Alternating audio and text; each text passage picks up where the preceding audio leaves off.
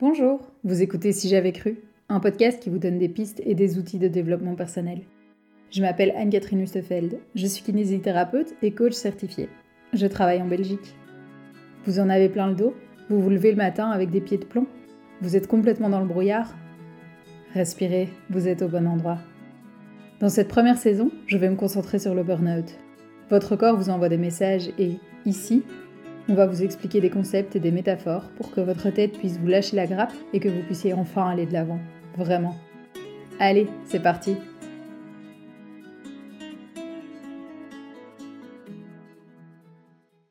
Dans l'épisode d'aujourd'hui, j'ai l'immense plaisir d'interviewer Bilal, directeur artistique et coach en stand-up.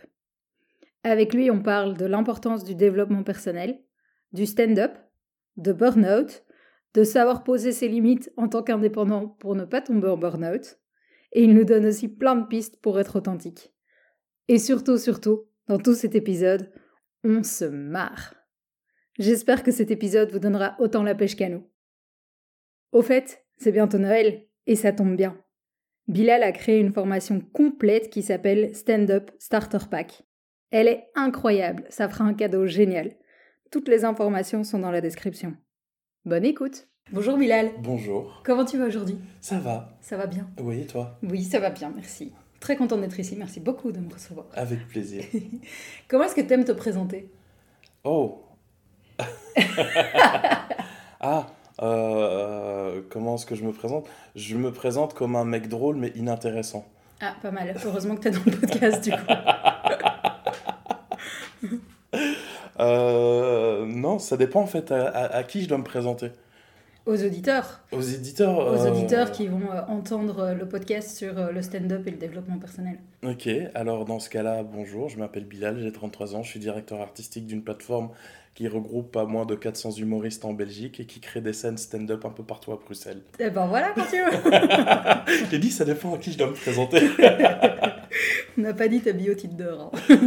Ah oui, ok, d'accord. J'avais deux, trois trucs à rajouter dans ce cas-là. Vas-y, amuse-toi. Je, je, je sais plus qu'est-ce que j'ai mis. Dans... Enfin, j'ai plus Tinder depuis un moment, donc je sais plus qu'est-ce que j'avais mis dessus.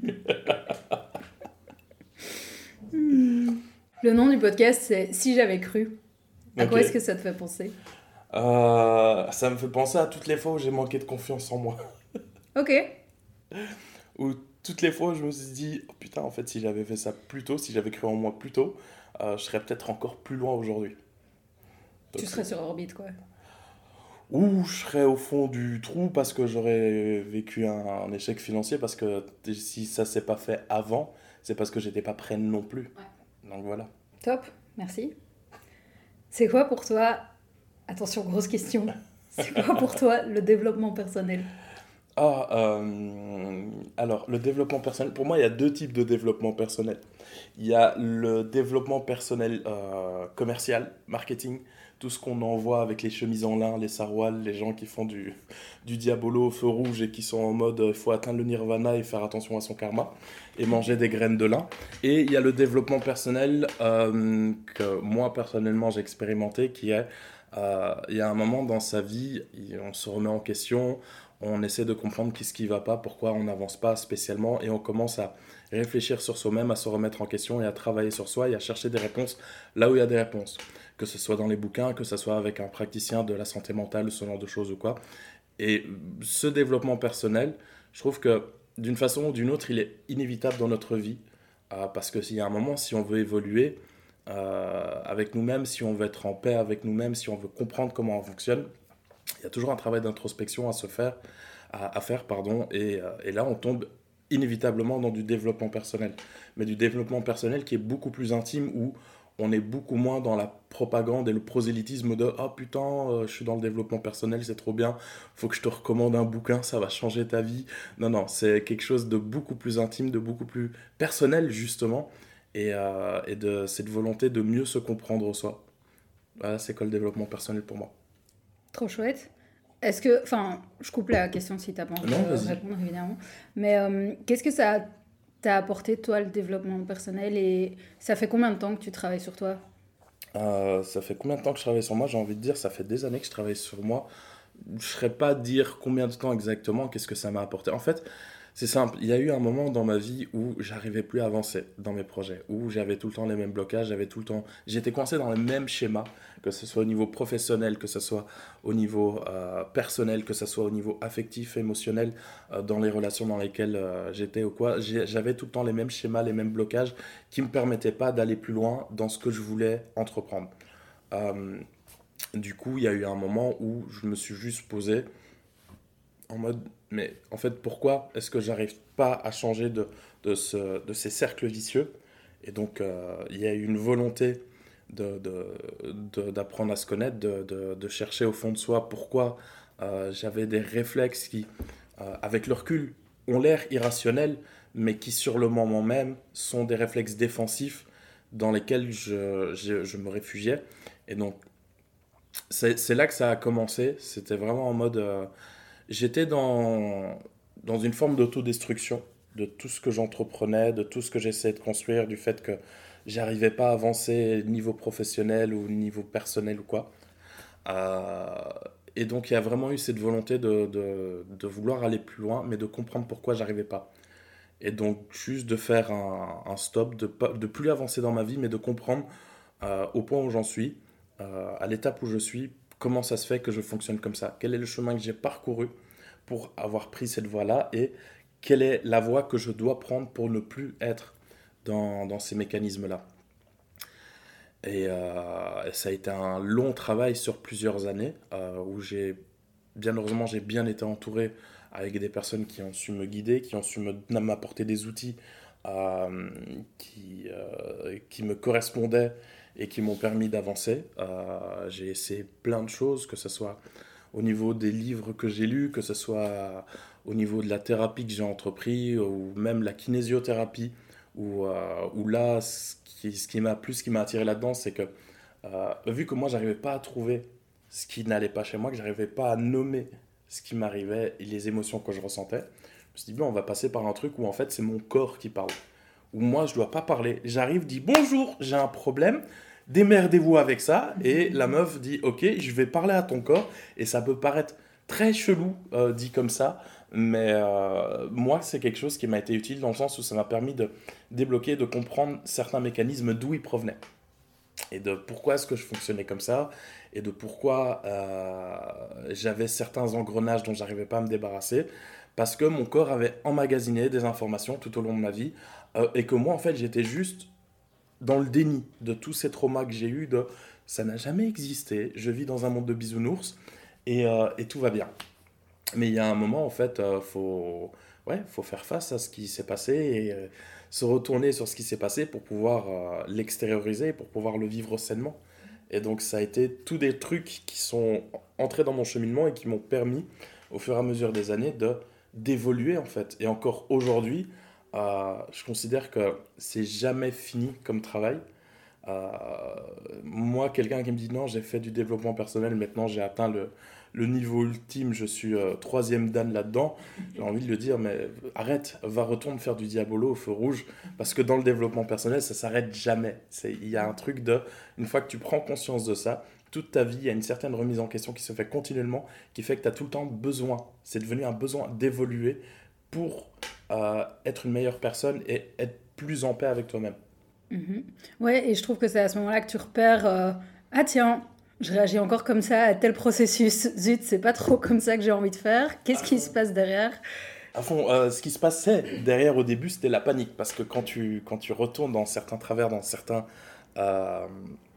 schémas qui sont des résultats de trauma que tu as vécu, mais que tu en as conscience cette fois, tu as l'impression de faire 10 pas en arrière. Là où tu es en mode, putain, j'ai réussi à avancer dans ma vie, tu fais le bilan, tu fais, ok, j'ai réussi à me débarrasser de ça, j'ai réussi maintenant à, être moins dans la fuite, à être moins dans ce qui pouvait, ce qui était perçu comme de la lâcheté à l'époque. C'était juste un comportement de fuite, de j'ai peur. Et donc, je m'enfuis parce que j'ai envie de me protéger. Et des fois, quand tu retombes dans ces anciens traumas et que cette fois, tu en as conscience, tu as, comment dire, euh, tu t'en veux parce que tu as l'impression de faire 10 pas en arrière et es en mode putain, non, je peux pas retourner là-dedans. Alors que si, en fait, tu t'en débarrasses pas du jour au lendemain, tu dois revivre parfois plusieurs fois la même situation pour pouvoir apprendre à, créer un autre mécanisme, un autre schéma de pensée. Et donc, il faut en fait, pour pouvoir réussir à faire tout ça, il faut apprendre à être indulgent vis-à-vis de soi-même. Et en général, c'est quelque chose qui est très très dur. Et je pense que ça, c'est au niveau international. Les gens manquent tellement d'indulgence vis-à-vis d'eux-mêmes. Et ça, c'est quelque chose qui vient justement avec le développement personnel où tu apprends à te dire c'est pas grave. Et tu apprends à, casser certains mécanismes de pensée où, par exemple, euh, fut une époque où quand je faisais rien de mes journées, je culpabilisais. Parce qu'il y avait toujours quelque chose à faire, qu'il y avait toujours moyen d'avancer sur un truc, de euh, faire autre chose ou quoi. Et donc, il y avait juste des moments où j'avais besoin d'un moment off et de me reposer.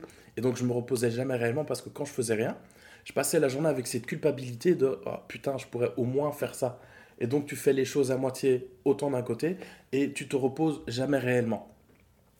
Et aujourd'hui, j'arrive à ne rien faire et à me dire oui, c'est normal parce que j'ai besoin de mettre mon cerveau sur off et de ne plus être dans une surcharge de pensée constamment.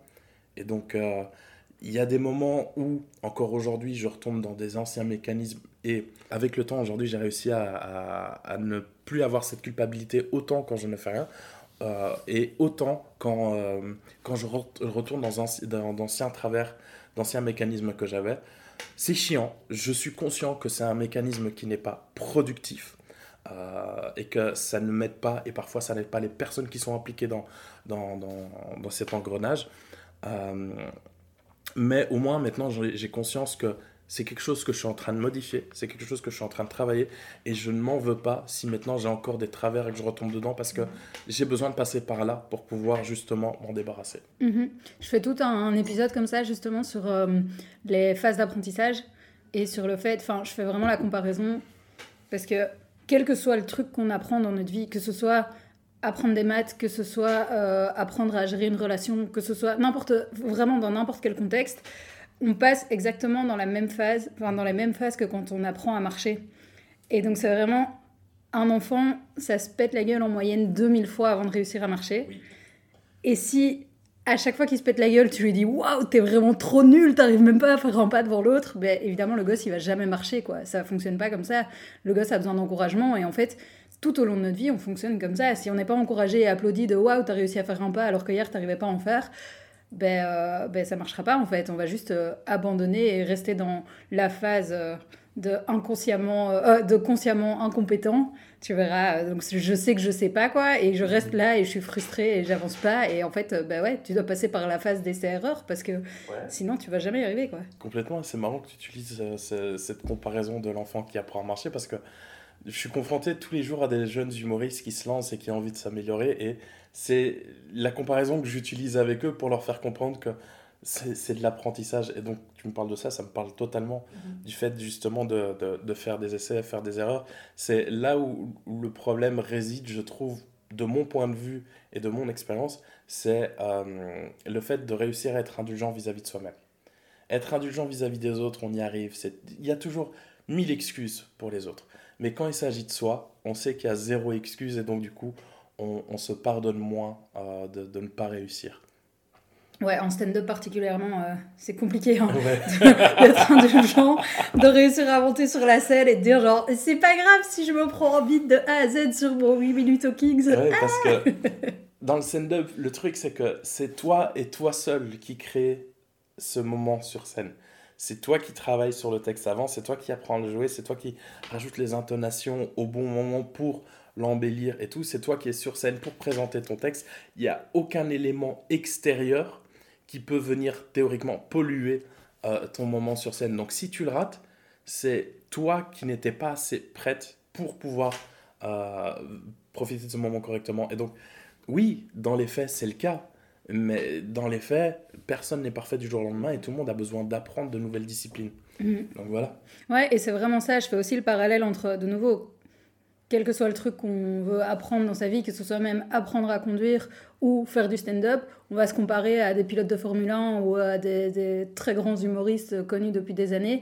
Ben, euh, dans les deux cas, ils sont entraînés à fond et, euh, et ils sont passés par toute cette période d'apprentissage. C'est des, gens qui ont mille heures de travail derrière C'est ça. C'est ça. Et on voit toujours euh, le travail accompli. Et donc, ouais, je veux faire ça. Et donc, demain, je veux être aussi capable de faire ça. Et ben non, en fait, ça fonctionne pas comme ça. Malheureusement. C'est quoi pour toi le stand-up?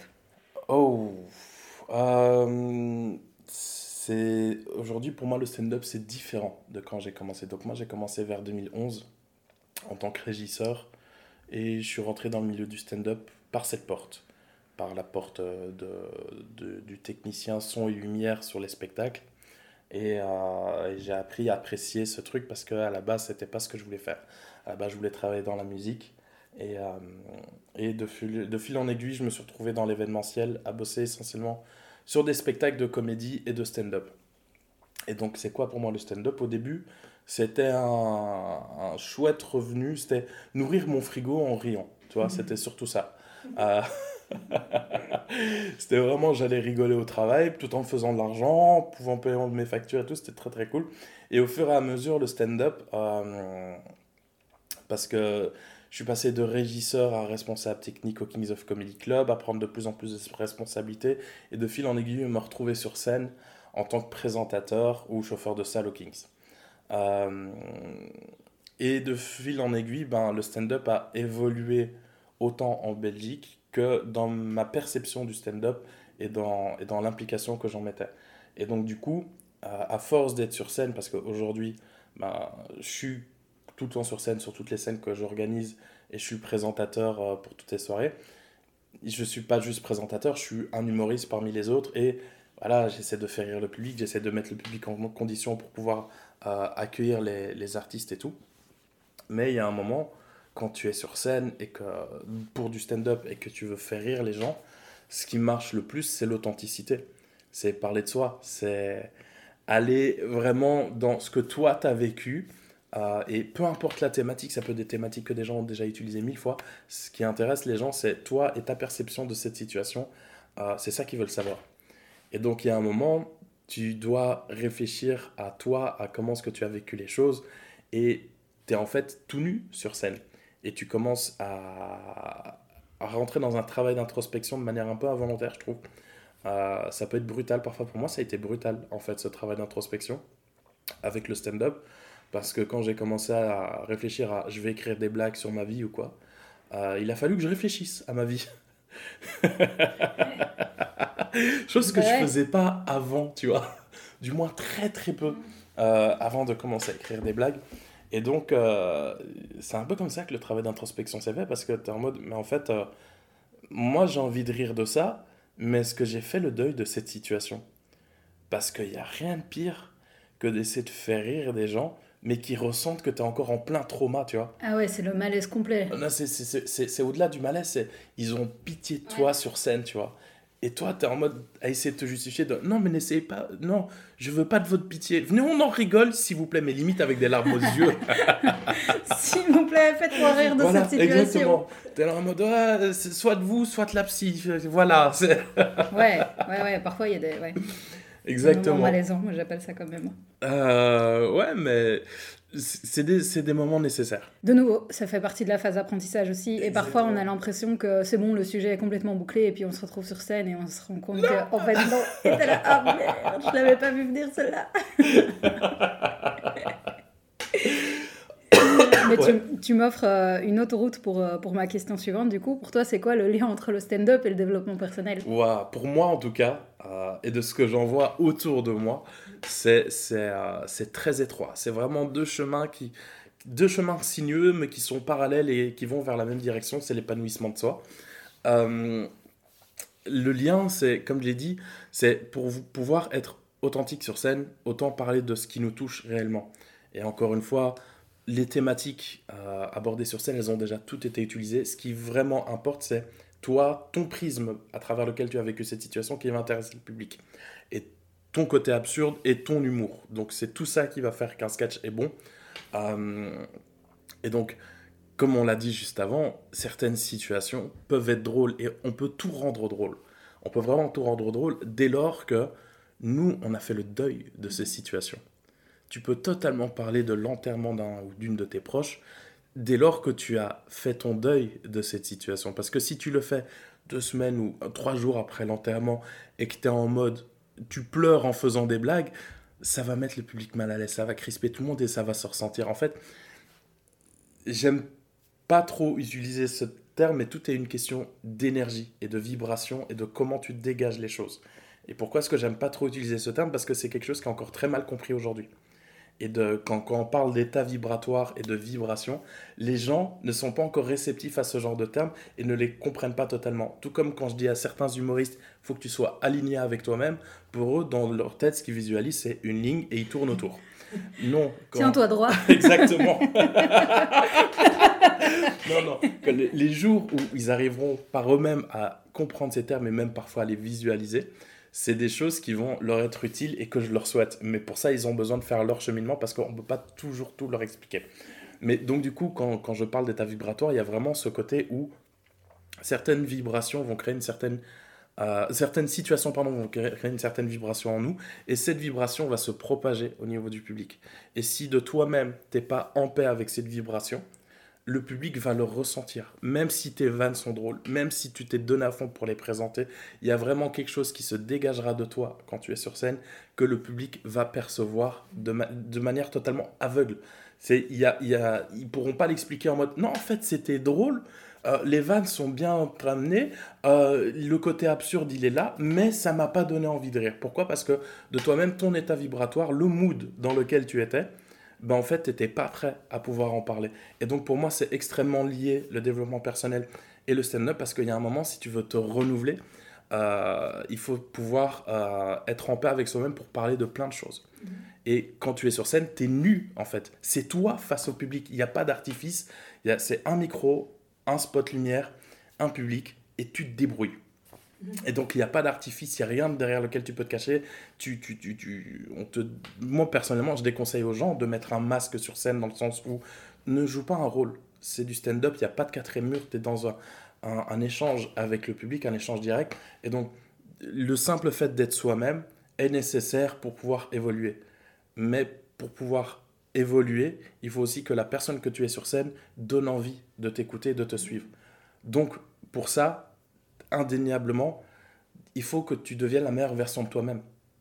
Et donc, ça commence à se lier où tu es en mode, ok, ben en fait, pour que le, public, pour que je gagne la sympathie du public, que j'arrive à faire le public, que j'arrive à convaincre le public, faut que je sois dans un état vibratoire qui donne envie au public de m'écouter et de me donner du crédit dans ce que j'ai à leur dire.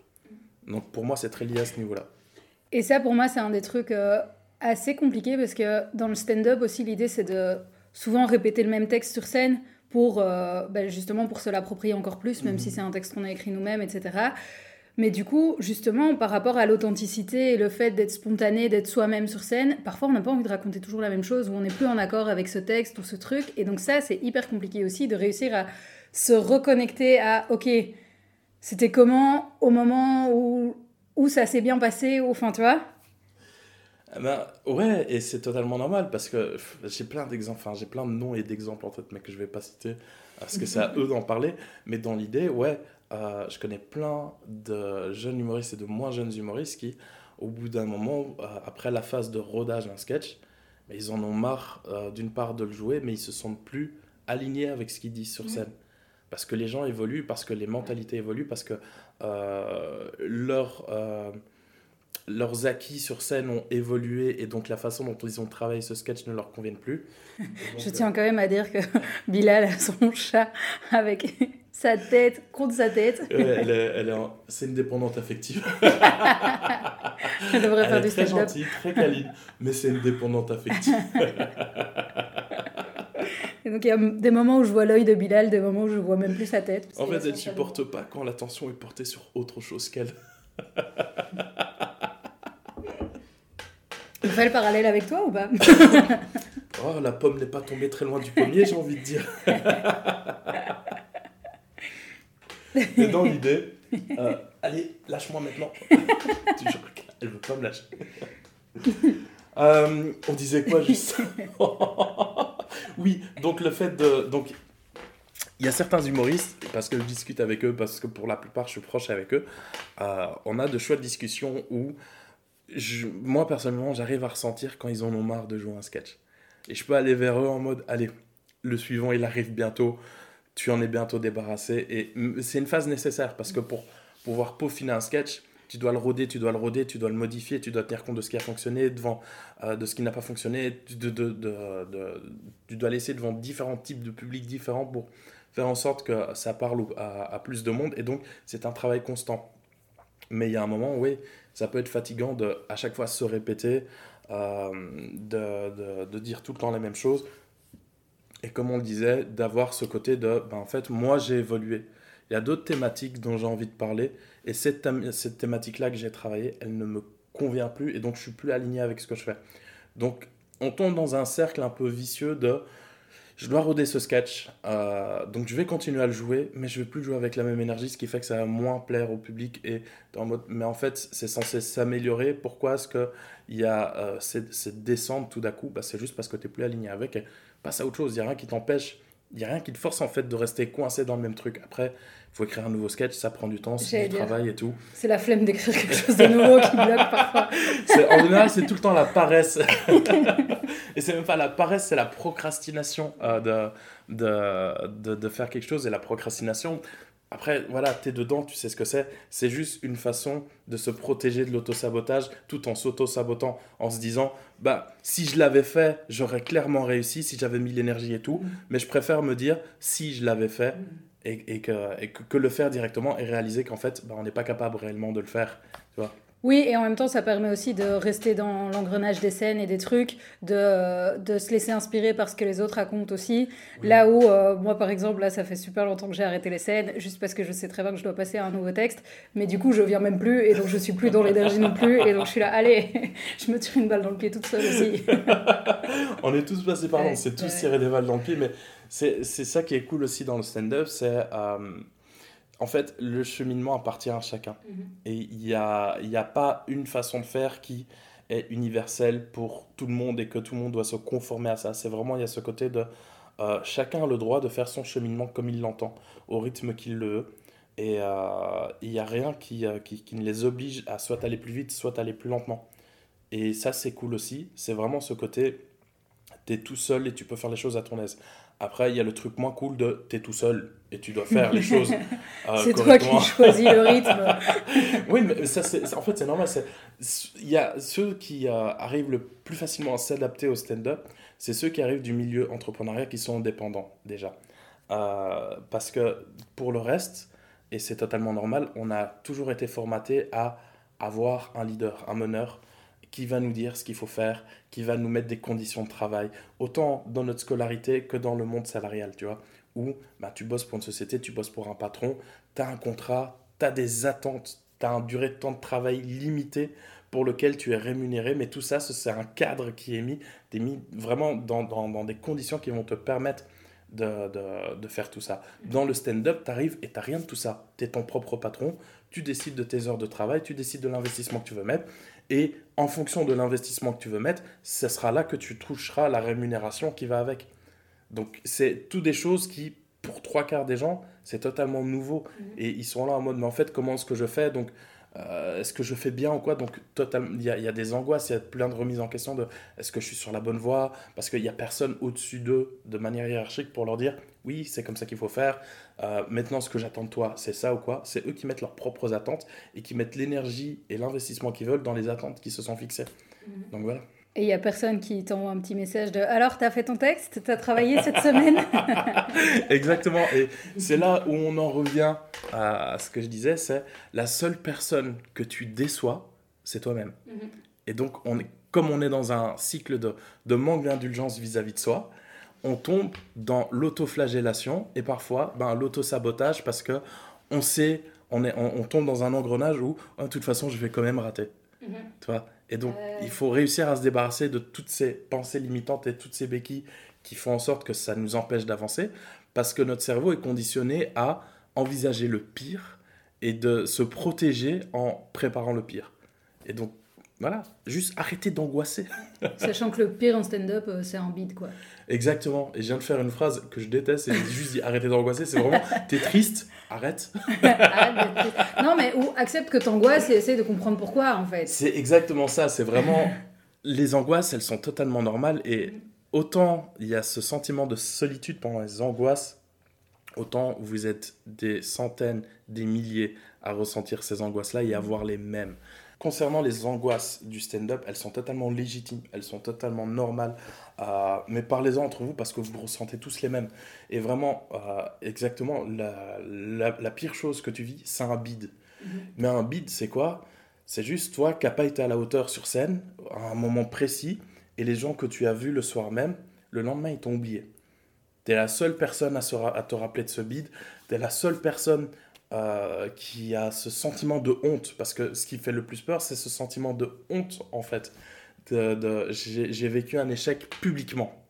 Alors que c'est normal mhm. de vivre des échecs et que c'est normal d'apprendre de mhm. ces échecs. Et que parfois, l'échec est une meilleure forme d'apprentissage que euh, le fait de tout le temps être dans la perfection. Parce que à travers les échecs, tu vas pouvoir vivre des situations que tu n'auras pas spécialement vécues en étant au top tout le temps. Et le jour où tu vas être face à un problème, tu auras déjà acquis l'expérience nécessaire pour pouvoir le solutionner. Tandis que, en fait, pour moi, quelqu'un qui, qui, qui, rate très souvent dans le stand-up, pour ma part, de, mon point de vue, c'est quelqu'un qui va s'améliorer beaucoup plus vite. Mhm. Si cette personne a le minimum d'intelligence pour pouvoir tenir compte de ses erreurs, s'améliorer ou quoi. Euh, quelqu'un qui fait, qui fait sketch sur scène, sur scène, sur scène, sur scène, en mode tout se passe bien, c'est tout le temps euh, génial, euh, le public rit, c'est très bien aussi, tu vois.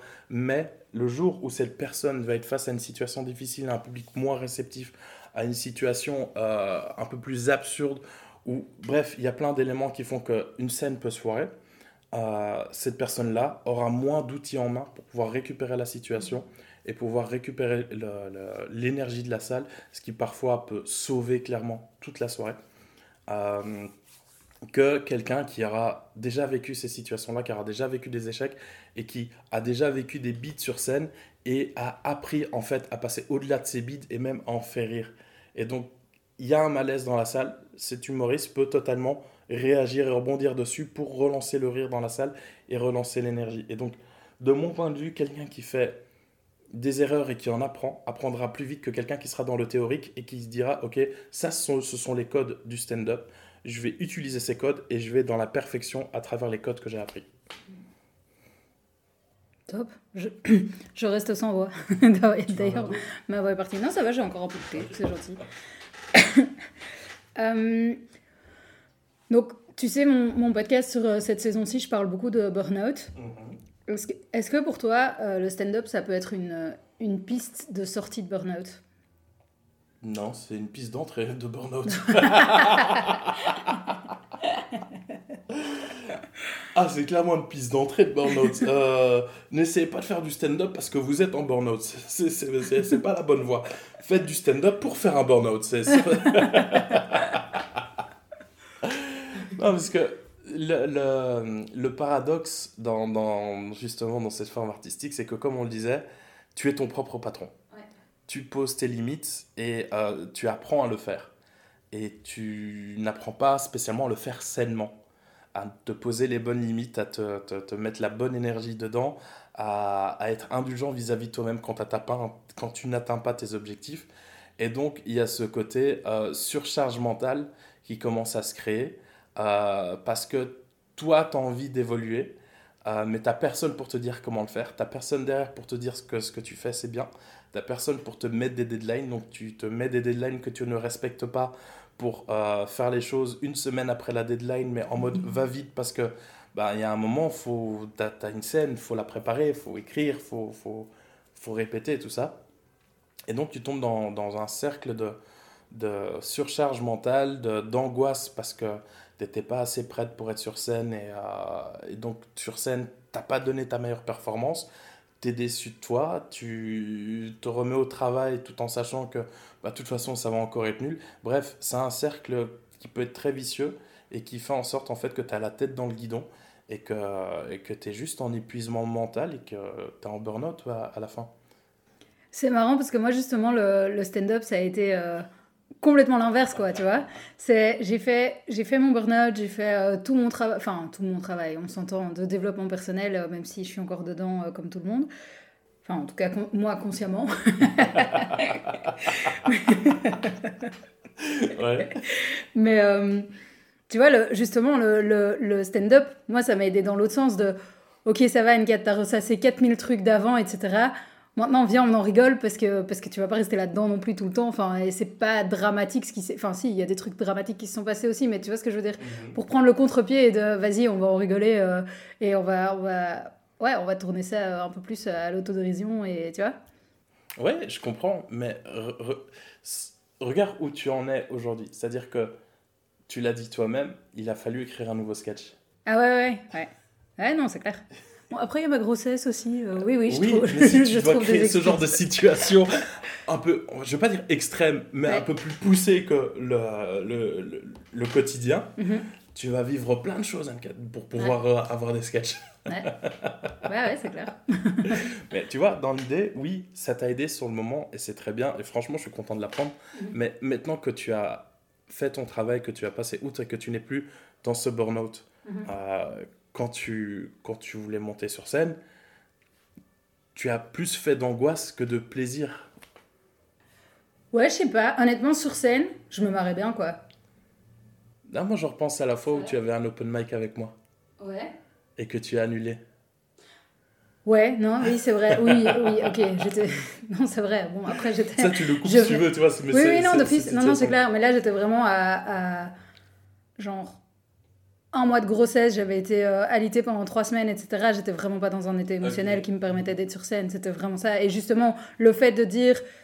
Bilal, en fait, c'est vraiment pas malin pour moi de monter sur scène maintenant. C'était justement une manière de me respecter à mort et de poser ma limite de je vais être sympa avec moi-même, je vais arrêter de me mettre une pression de fou pour rien du tout. Euh, parce que ouais, j'écrivais mes trucs et tout. Je me rappelle, je t'ai envoyé des messages en mode ça va pas du tout, du tout, du tout. J'ai, été voir mes potes pour écrire mon texte. J'ai pleuré tellement je trouvais ça nul. je les voyais à côté qui évoluaient. Ouais, non, c'est vrai, c'était super dur comme moment, mais c'était. euh, c'était aussi parce que j'étais plus du tout en phase av- avec mon texte précédent, que je voulais justement déjà écrire un texte sur ma grossesse alors que j'étais nulle part dedans et que j'étais encore dans l'angoisse, dans la peur, dans toutes ces émotions où je voulais justement passer au-dessus en deux secondes en mode Ah, c'est bon, j'en rigole. et que dalle. Non je rigole pas du tout de Je ça vais pour l'instant. pleurer encore et ensuite on va rigoler tous ensemble. C'est ça. ouais, non, c'est clair. Non, t'as eu parfaitement raison. Honnêtement, je préfère quelqu'un qui m'envoie un message pour me dire écoute, je suis pas prêt émotionnellement pour pouvoir vivre cette scène, pour pouvoir vivre ce moment, plutôt que quelqu'un qui va être en mode cette personne a des attentes vis-à-vis de moi. Ouais. Je vais venir respecter ses attentes, même si moi je suis pas prêt à, à, à, à vivre ce moment. Parce que c'est- contre-productif autant pour la personne qui se met cette pression que pour moi qui est en mode ben, j'aimerais bien que tu viennes passer un bon moment. Mhm. Et c'est pas le cas. Donc je préfère totalement quelqu'un qui, même à la dernière minute, me dit écoute, euh, je vais m'écouter et ne pas venir. Je vais dire Mhm. ok, c'est chiant, je dois trouver quelqu'un d'autre, mais je préfère cette situation-là plutôt que quelqu'un qui se force et qui euh, va. Tu es la soirée. Ouais, non, on va dire les choses autrement. Ouais. Qui va dérégler l'énergie vibratoire de la c'est plus soft. Ouais, c'est vrai. Non, non, mais c'est clair. C'est clair. Euh, non, mais tu vois, je faisais le parallèle avec, euh, tu vois, tout... Enfin, il y a quand même des grands humoristes qui sont passés par des phases parfois ultra dark, si je Mhm. pense euh, à Blanche Gardin, parce que je connais plus son histoire que, que celle d'autres gens, mais tu vois, la plupart de ses textes, au final, c'est des trucs qu'elle a écrits en hôpital psy, tu vois. Oui. Donc c'est aussi le contre-pied du développement, enfin, le contre-pied du développement personnel euh, développé en stand-up, tu vois ce que je veux dire? Oui, je suis d'accord. Je suis d'accord. Dans le sens où moi, les moments où j'ai été le plus drôle sur scène, où j'ai été le plus à mon prime, c'est des moments où mentalement j'ai été le plus fatigué en fait. Mm.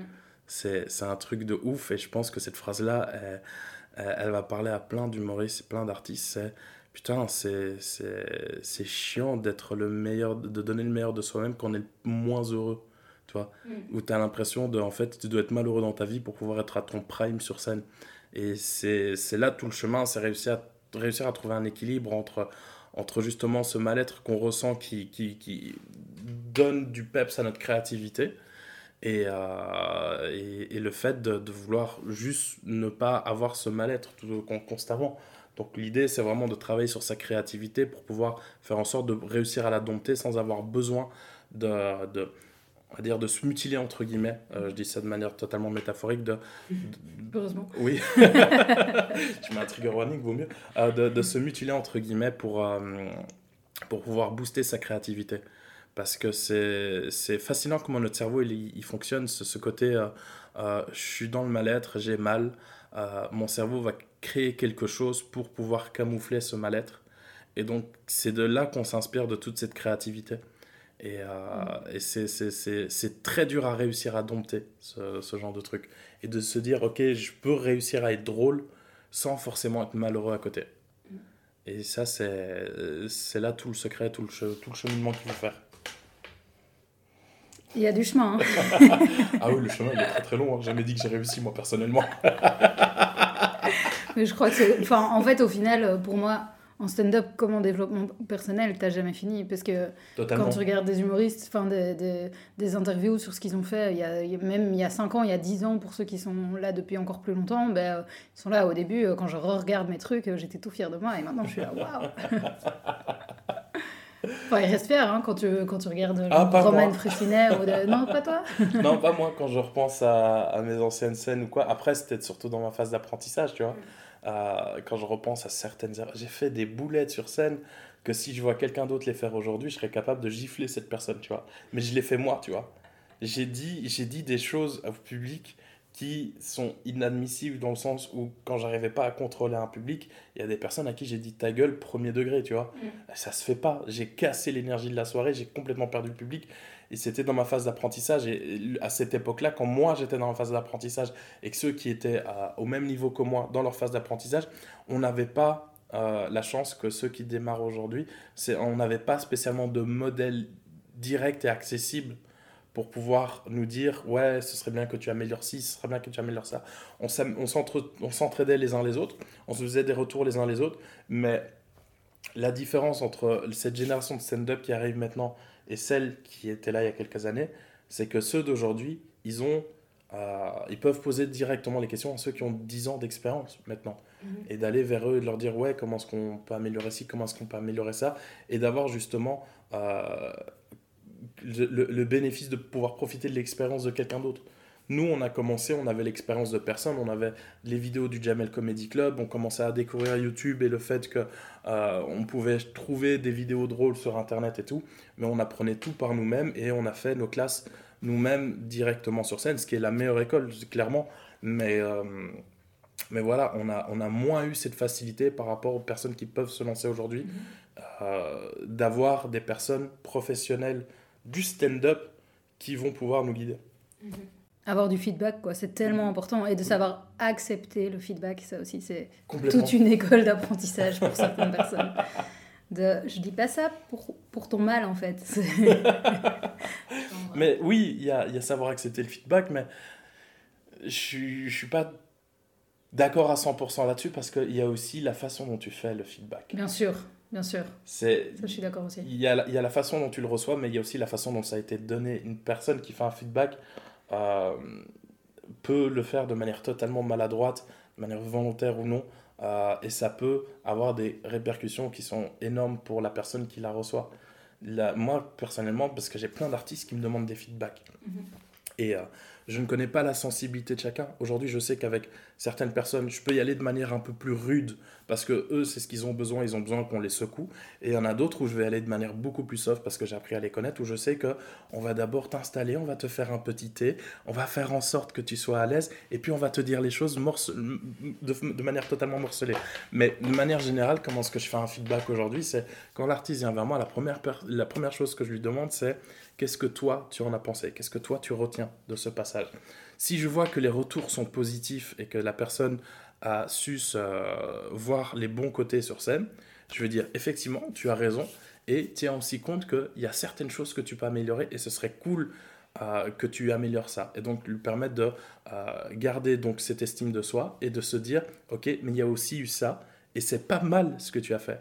C'est juste tiens en compte comme ça tu peux encore t'améliorer encore plus. Et puis, quand, j'ai des personnes qui arrivent et qui se dévaluent directement et qui ciblent directement ce qui n'a pas été, je leur dis, ben voilà, c'est très bien, tu as pu cibler ce que tu dois retravailler. C'est pas des erreurs, c'est les choses sur lesquelles tu vas mettre le focus. Et en plus de ça, ben, je vais leur dire aussi ce qui a été pour pouvoir contrebalancer justement cette vision négative qu'ils ont eu d'eux-mêmes et de se dire, ok, toi tu as perçu ça et c'est très bien, c'est des choses que tu dois retravailler, c'est pas un truc pour lequel tu dois t'en vouloir, c'est là où tu vas mettre le plus d'énergie pour t'améliorer. Et en plus de ça, tes points forts, c'est ça, ça, ça et ça. Et donc ça va contrebalancer cette énergie négative dans laquelle la personne est et ça va permettre d'avoir un retour qui est beaucoup plus équilibré que simplement, oui, ça c'était nul, ça c'était bien, mais ça j'aurais pas fait comme ça. Ça non, il faut arrêter ce genre de retour. C'est penser à la personne déjà, comment elle va le recevoir. Dites-vous que si une personne vient vous demander un retour, c'est parce qu'elle déjà, elle sait qu'il y a quelque chose qui n'a pas été, mais elle n'arrive pas à cibler quoi. Donc il y a déjà une perception de soi qui n'est pas euh, très haute. Parce que y a, j'ai fait une erreur sur scène, je l'ai fait publiquement, euh, j'ai vécu un moment de honte. Euh, et l'idée, ce n'est pas de rabaisser la personne dans sa honte, c'est vraiment de pouvoir l'élever, de se dire, ok, il ne faut pas avoir honte, il y a effectivement des choses que tu peux améliorer. Je vais t'aider, te dire sur quoi tu dois mettre le focus. Elle est là toute la différence. Vous l'aurez compris, c'est un plaisir de travailler avec Bilal parce que non seulement c'est un bisounours, mais en plus il arrive à repérer euh, qui est trop sensible, qui est pas trop sensible. Et... Non, franchement, vraiment, on a de la chance de pouvoir travailler avec Je toi. te remercie. Non, mais je sais que ça ressort souvent euh, dans... Hein, ça ressort pas assez pour mon ego. Bah, Écoute-le maintenant et m'interromps pas quand je te les envoie, tes fleurs. ok, pardon. non, mais c'est vrai, ça ressort qu'on a vraiment de la chance que Hawkins, c'est vraiment, euh, enfin, Hawkins ou, euh, à tous les autres euh, open mic que tu proposes, hein, mais que c'est vraiment une ambiance ultra bienveillante, qu'on est poussé vraiment à s'améliorer, et même entre, enfin, entre les gens qui font des open mic, ben, c'est vraiment, enfin, pour moi, ça a aussi été une ouverture vers un monde où c'est ok de faire des erreurs, ou euh, t'inquiète pas, on va pas te juger et te flageller parce que hey, regarde le beat que t'as fait, machin. Non, au contraire, c'est ok, courage, remonte sur scène. Je me rappelle qu'il y en a un autre que j'avais fait chez Steffi où de A à Z, et je me rendais compte pendant que je faisais ma scène qu'il y avait zéro rire, et tellement je l'ai dit, j'étais là, waouh, je me rendais pas compte que mon texte était aussi peu marrant, etc. Et il y a une artiste qui a crié genre, continue, termine ton texte, genre vraiment en mode encouragement à fond, et c'est trop gay parce que c'est vraiment un endroit où, justement, je trouve qu'on a le droit de faire des erreurs, et de ce que j'entends, parce que j'ai pas du tout été à d'autres endroits, mais que euh, en France ou quoi, euh, c'est pas du tout la même, euh, la même qualité de bienveillance, quoi. Exactement. Alors, je n'irais pas dire que chez moi c'est ultra bienveillant. enfin, si, c'est là-dessus que je travaille. Déjà, dans l'idée, voilà, tu, tu l'as vu sur le site, quand tu arrives avant de t'inscrire, tu dois signer une charte. Mhm. Tu dois la lire, tu dois la signer et tu dois la respecter. Et ce qui est dit dans cette charte, c'est l'idée, c'est de pouvoir faire en sorte que les personnes qui arrivent dans le milieu du stand-up, d'une part, comprennent que ça reste un milieu professionnel et que c'est pas juste on va faire rire des potes. Non, tu rentres dans un cadre professionnel et donc il y a des règles à suivre. Tu découvres, je t'explique comment ça va se passer et d'autre part de euh, la façon dont moi j'ai envie de travailler avec toi quand tu arrives, c'est dans le respect, la bienveillance, l'écoute de soi et l'écoute des autres. Donc tout ça c'est mis dans la charte de ok, on va tenir compte de tes besoins euh, scéniques et parfois même tes besoins émotionnels. Euh, parce qu'on va pas se mentir, depuis que j'ai créé cette plateforme, je suis devenu psychothérapeute avec plein d'artistes. On l'a vu dans tes posts Facebook. parce que tu ferais bien de rajouter dans la charte, je, prends en considération les besoins et les limites de Bilal. oui. Mais j'ai dû la rajouter dans la charte, c'est ça qui est cool.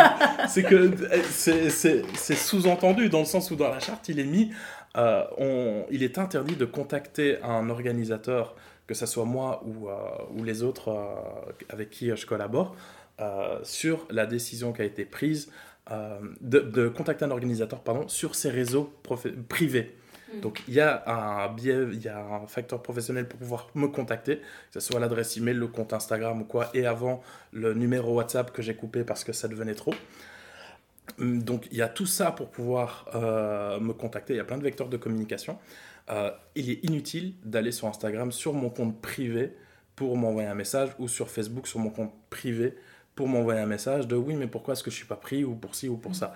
J'essaye de. Moi aussi, je bosse tout seul. Donc, ce qui fait que moi aussi, je dois. Euh, j'ai mes propres attentes, je dois mettre l'énergie là-dedans. Euh, je dois faire en sorte d'avoir un, cadre de travail sain, mais que je m'impose seul. Donc, je dois mettre mes limites en mode j'ai mes heures de travail, j'ai les heures auxquelles je réponds à mes mails. Je te répondrai comme toutes les, les structures qui existent sur mes heures de travail. Si tu m'envoies un message à 22h et que tu n'as pas de réponse, inutile de m'envoyer un deuxième message pour savoir pourquoi est-ce que tu n'as toujours pas de réponse. Mhm. Tu vois, tu attends le lendemain. C'est le week-end, on est dimanche.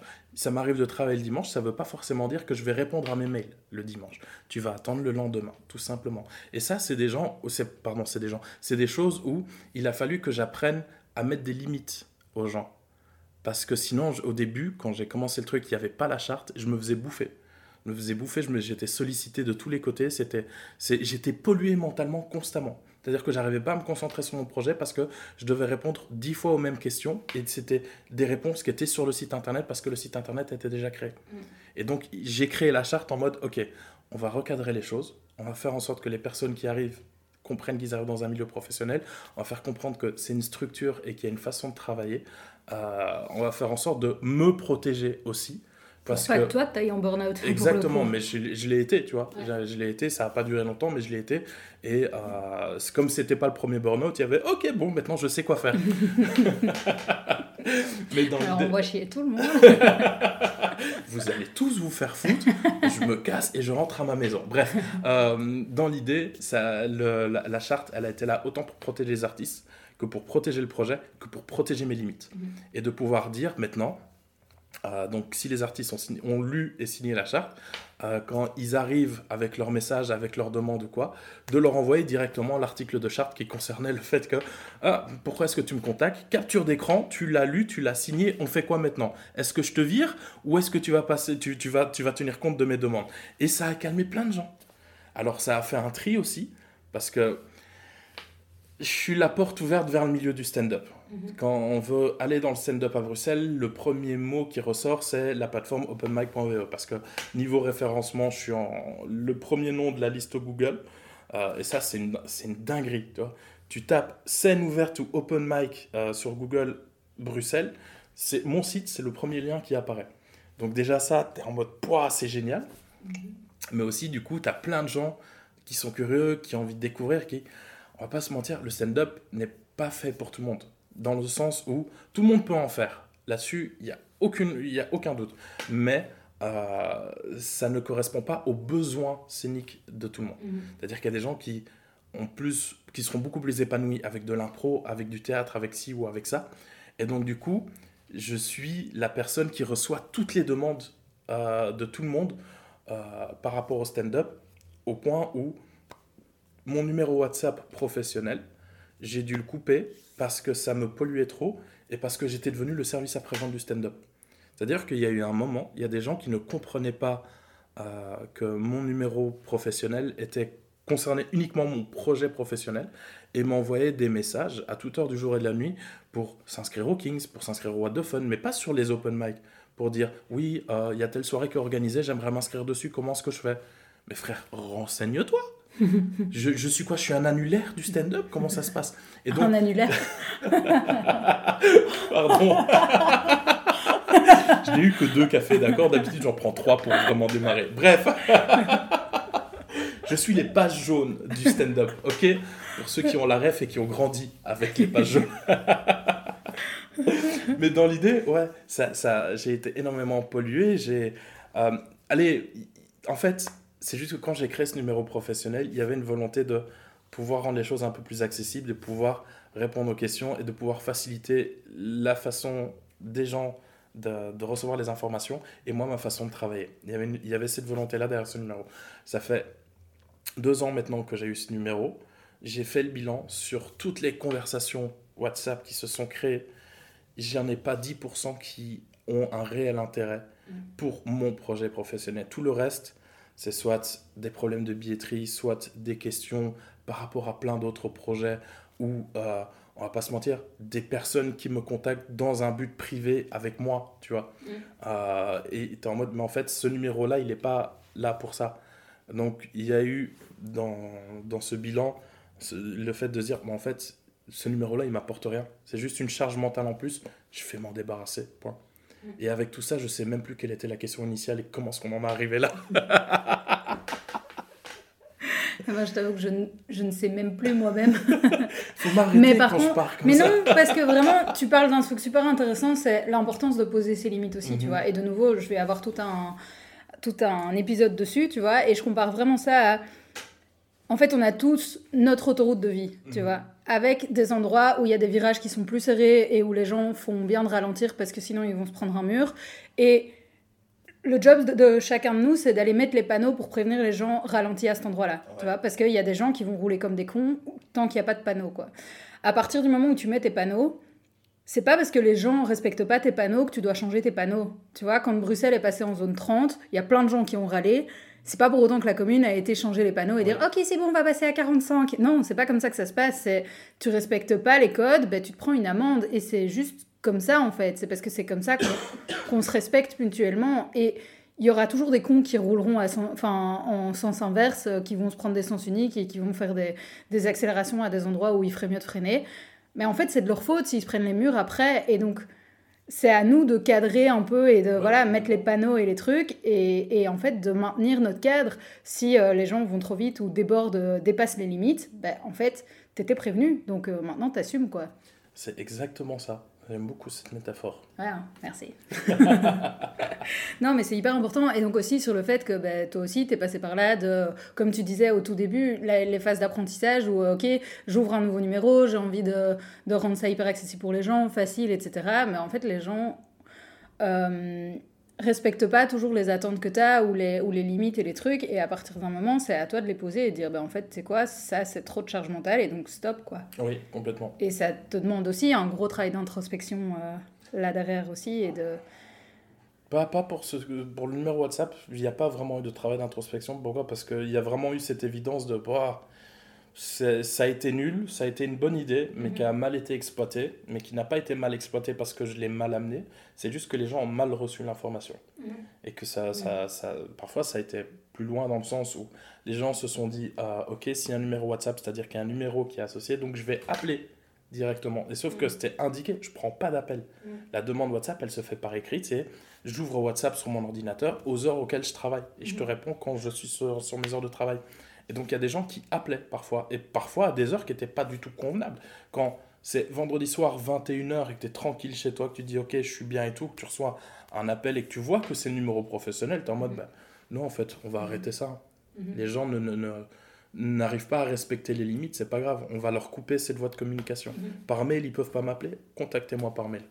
Oui, c'est ça. Mais quand je disais travail d'introspection, c'est parce que, enfin, tu sais comment poser tes limites, quoi. Tu vois, Oui. et ça, ça Oui, te oui. demander un travail et de, tu vois, de pouvoir repérer, ok, toute la charge mentale qui me stresse à l'heure actuelle, ça vient de là, donc je coupe cette source-là et, et c'est bon, ce sera Ouais, fini, non, tu non, vois. Mais donc, ça, enfin, c'était devenu une évidence pour toi, mais je suppose que. euh, Enfin, on t'aurait demandé ça il y a 10 ans, t'aurais pas pu euh, nommer l'évidence euh, comme ça aussi pu. facilement non plus, quoi. Clairement. Non, non, l'idée, c'est vrai. Ouais, je vois ce que tu veux. Non, non, c'est un travail d'introspection, pardon, dans le sens où cette décision, elle a été faite grâce au bénéfice du travail d'introspection que j'avais déjà fait sur les années précédentes. Et donc de savoir poser mes limites et tout. Donc oui, effectivement, ce, tra- ce travail d'introspection joue dans cette prise de décision. Quelles sont pour toi euh, les trois choses les plus importantes à dire à quelqu'un qui commence le stand-up? Trois choses les plus importantes. Euh, faites pas semblant. Parlez de vous. Donc ça, ça compte pour un. Soyez vous-même sur scène. Euh, faites pas semblant. Arrêtez de croire que vous allez être... Donc deuxième chose, arrêtez de croire que vous allez être parfait dès le premier jour. Non, vous allez venir pour vous casser la figure sur scène, pour apprendre à être parfait. Préparez-vous à ça. Et, euh, troisième point, euh, ne volez pas les blagues des autres, s'il vous plaît. Et quand je dis les autres, ça compte, ça, ça, prend en charge autant les humoristes que toutes les sources de blagues qui existent sur Internet. J'ai vu sur scène, beaucoup moins maintenant, euh, parce que Internet s'est totalement démocratisé, qu'il y a une réelle culture d'Internet maintenant. Mais j'ai déjà vu sur scène des gens qui reprenaient des blagues qui sont nées sur Facebook, qui ont tourné, ou sur Twitter et ce genre de choses. Et euh, à l'époque, c'était beaucoup plus, entre guillemets, faisable parce que les gens avaient beaucoup moins cette culture d'Internet. Aujourd'hui, le public qui vient voir du stand-up, c'est un public jeune, c'est un, c'est un public qui a grandi dans la culture d'Internet et donc qui va directement déceler ses blagues en mode ça, j'ai déjà vu. Et le fait que tu le fasses sur scène en te l'appropriant, c'est moins ouf. Donc, s'il vous plaît, ne faites pas ça. Créez vos propres blagues. Ça va être certes beaucoup plus compliqué, mais ne venez pas pour réciter les blagues d'un autre. En quoi est-ce que c'est important pour toi de bien se connaître pour faire du stand-up? Euh, parce que comme on l'a dit, l'authenticité est importante euh, sur scène. Euh, s'il y a un manque d'authenticité, s'il y a un manque de... Si, si, on joue un jeu, qu'on invente ces histoires, qu'on les romance trop et que ça, ça, elles soient à un point où elles sont totalement déformées de la réalité de ce qui s'est passé, ça se ressent. Et le public va le ressentir euh, dans le fait où il y a un quatrième mur qui va s'installer. Ce qui est cool dans le stand-up, c'est que tu n'as pas ce quatrième mur. Tu es dans une illusion de dialogue avec le public. Le public, tout au long, il a cette illusion qu'il est dans un échange, dans un dialogue, où en fait, lui ne prend jamais la parole. Et toi, tu parles. oui, t'es prof, en fait, quand tu es sur scène. et toi, tu parles et le public t'écoute, et il n'y a pas de quatrième mur, il y a vraiment un réel échange, une réelle connexion qui se fait. Mm. Euh, quand tu vas commencer à, à, trop surjouer, à trop jouer certains rôles, certaines mimiques ou quoi, ou à trop inventer l'histoire, indirectement, il y a un quatrième mur qui va s'installer et tu vas plus être dans un seul en scène où ça va se ressentir en fait que tu es dans un personnage fictif euh, qui va briser euh, ce lien d'échange, euh, d'illusion d'échange avec le public. Et donc, on n'est plus dans le stand-up. Donc, pourquoi est-ce que c'est important de se connaître? Parce que la, limite, elle est très fine entre le stand-up et le seul en scène. Le, vraiment, le côté qui, fait que c'est du stand-up, c'est l'échange avec le public, le fait qu'il n'y ait pas de quatrième mur et qu'on s'adresse directement à lui. Tandis que le seul en scène, on est de plus en plus dans un personnage, euh, dans un sketch, dans un rôle qu'on joue, qu'on intègre, qui fait que le public regarde ce qui se passe dans une boîte. Et c'est comme regarder euh, un film à la télé. Le personnage de la télé ne s'adresse pas directement à toi qui est installé dans ton fauteuil. Tandis que dans le, dans, dans le stand-up, on va plus être sur un film style Deadpool où tu vois le personnage qui brise le quatrième mur pour s'adresser à toi directement et te dire en mode narratif ce qui se passe actuellement euh, dans un schéma qui est très drôle. Je, vous le conseille Deadpool pour pouvoir mhm. comprendre euh, c'est quoi briser le quatrième mur. Il y a d'autres films qui le font et qui le font très très bien, mais si vous le voulez de manière drôle, Deadpool euh, le fait vraiment bien. et donc le stand-up, il faut là où c'est important de se connaître c'est euh, si tu veux évoluer, et ce qui est inévitable parce que tu peux pas rester stagné dans, une situation. Le stand-up, autant que partout ailleurs, quand tu te lances dans quelque chose, si tu stagnes, il y a un moment, ça va te fatiguer toi, ça va, te fatiguer, ça va fatiguer les personnes qui sont autour de toi, et euh, tu vas voir les autres évoluer, toi tu vas être en mode, pourquoi eux évoluent et pas moi? Et donc, il y a un moment, il y a une volonté d'évoluer, mais pour évoluer, tu dois évoluer personnellement. Mhm. Parce que la seule chose que tu vas venir amener sur scène, c'est toi. Mhm. Aussi simple que ça. Et réussir à être content de la version de soi-même actuelle, ça demande beaucoup de bienveillance envers soi-même. Là, c'est pas aussi simple que ça. Quelles sont les plus petites choses qu'une personne en questionnement sur elle-même pourrait mettre en place et qui pourrait lui faire le plus grand bien?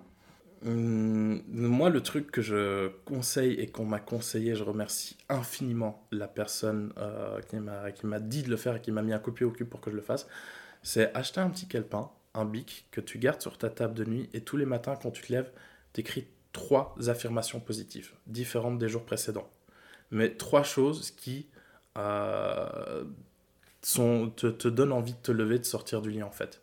Et te dire, ok, aujourd'hui il y a ça, ça, ça, aujourd'hui il y a ça, ça, ça, hier il y a eu ça pendant la journée. Et donc chaque matin, la première chose que tu fais, c'est écrire trois affirmations positives dans ce calepin. Et quand tu les as écrites, de déjà écrire la date du lendemain dans le calepin pour indirectement te donner un rendez-vous de OK, j'ai rendez-vous demain matin au réveil pour noter ces trois affirmations positives. Et au fur et à mesure, faire en sorte, conditionner ton cerveau à, dès le réveil, ta première pensée, c'est quelque chose de positif.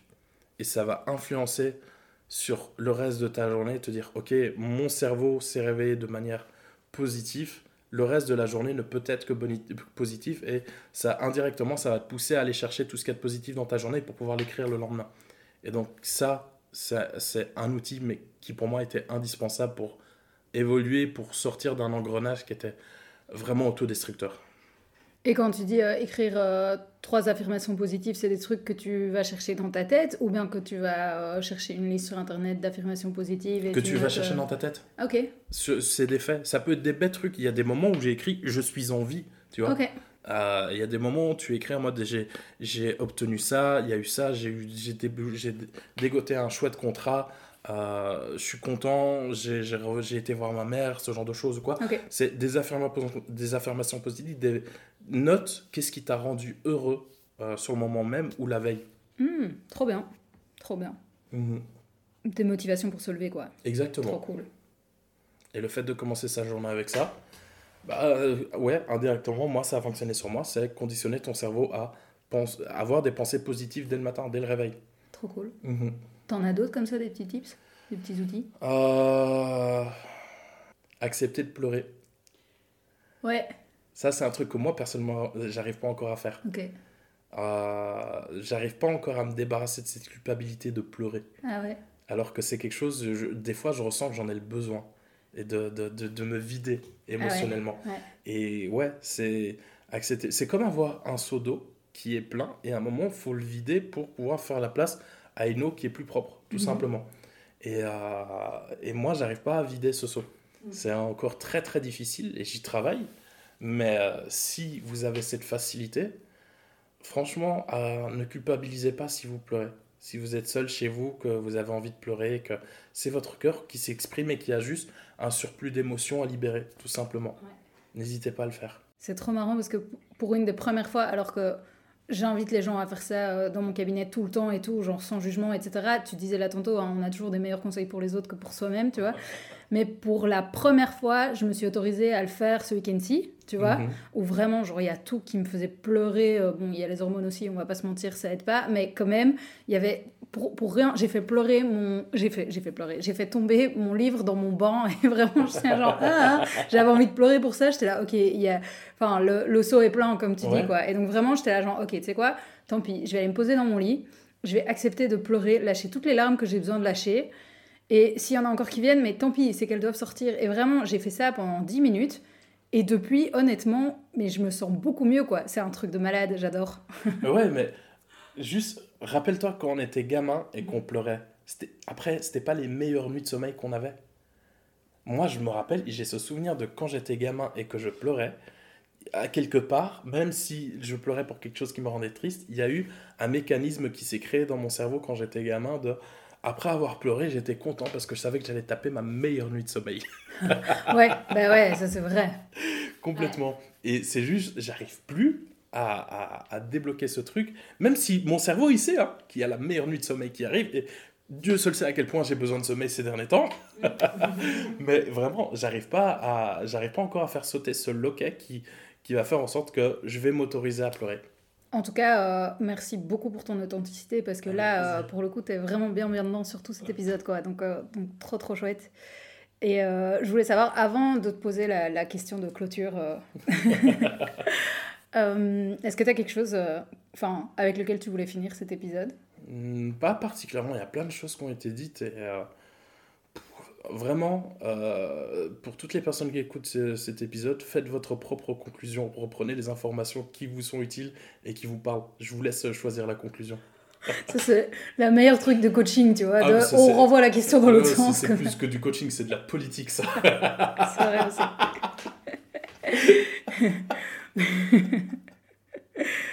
Mais du coup, euh, pour clôturer euh, cet épisode en légèreté, même si on était déjà en légèreté, c'est quoi ta blague préférée? Oh, c'est dur de choisir. J'ai pas de blague préférée intemporelle. J'ai. Euh, ma blague préférée du moment, c'est. euh, tu sais pourquoi Batman ne masque pas complètement son visage? Pour montrer aux flics qu'il est blanc. c'est ma blague préférée du moment. voilà. Faudrait que je mette une photo de ta tête sur, sur le podcast pour qu'on comprenne que tu peux raconter ce genre de blague. Voilà. Quand on fait ces blagues, j'étais mort. Elle, elle- elle- il y a tellement de niveau de lecture dans ces blagues. Franchement, elle est géniale. Elle est Je la géniale. trouve hyper drôle. Elle est top. Donc voilà. Eh ben, merci beaucoup, Bilal, vraiment. Avec plaisir. Merci à toi. Et euh, à bientôt, j'espère. Oui. Merci d'avoir écouté cet épisode jusqu'au bout. J'espère qu'il vous aura été utile. Toutes les informations sur mon invité se trouvent dans la description de l'épisode. N'hésitez pas à m'envoyer un retour via Facebook ou Instagram et à partager ce podcast. Vous savez comme la magie de ce média se répand par le bouche à oreille. Belle journée et à la semaine prochaine